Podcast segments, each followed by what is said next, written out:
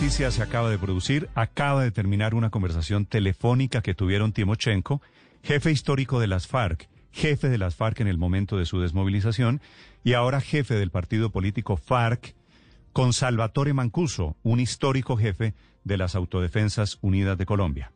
El mediador de esa conversación fue el exministro Álvaro Leiva Durán, que tuvo la idea de que sería un gesto de reconciliación y los puso a hablar telefónicamente, Ricardo. Sí, señora.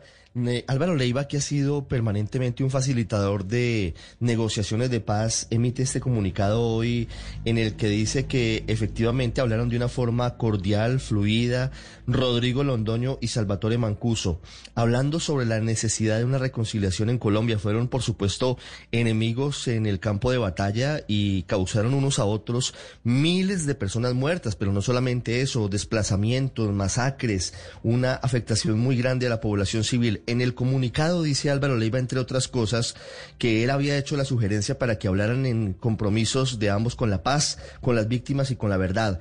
Hubo un diálogo, según dice Álvaro Leiva, de manera particularmente amistosa. Fue una conversación fácil, fluida y muy significativa para el país.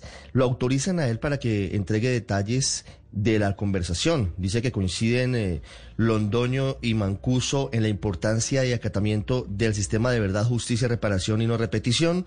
Rechazan conjuntamente los intentos, dicen ellos, de satanización de la JEP, también y particularmente de la Comisión de la Verdad. Defienden al padre Francisco de Rú y hablan de la necesaria independencia de la justicia especial para la paz. Hablan de la importancia de garantizar derechos de las víctimas, del sistema de verdad, justicia, reparación y no repetición.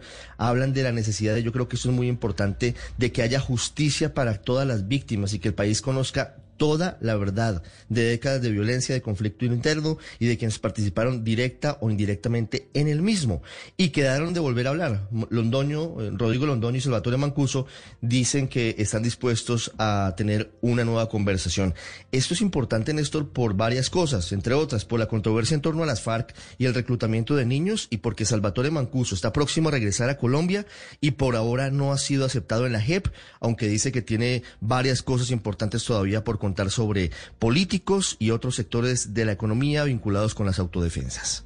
Estos dos señores, Ricardo Timochenko y Salvatore Mancuso, no solo fueron enemigos, se intentaron matar unos a los otros. Por supuesto, es que estamos hablando de dos de los varones de la guerra en Colombia en eh, los 80 y en los 90 y, y, las autodefensas surgen en su momento degenerando de la iniciativa de las convivir precisamente porque las FARC habían emprendido una estrategia para ocupar los campos de Colombia y las autodefensas terminan causando aún más dolor, se intentan matar, incluso están documentados los atentados que se hicieron en contra de las familias de los jefes de la guerrilla de las FARC y los jefes de las autodefensas.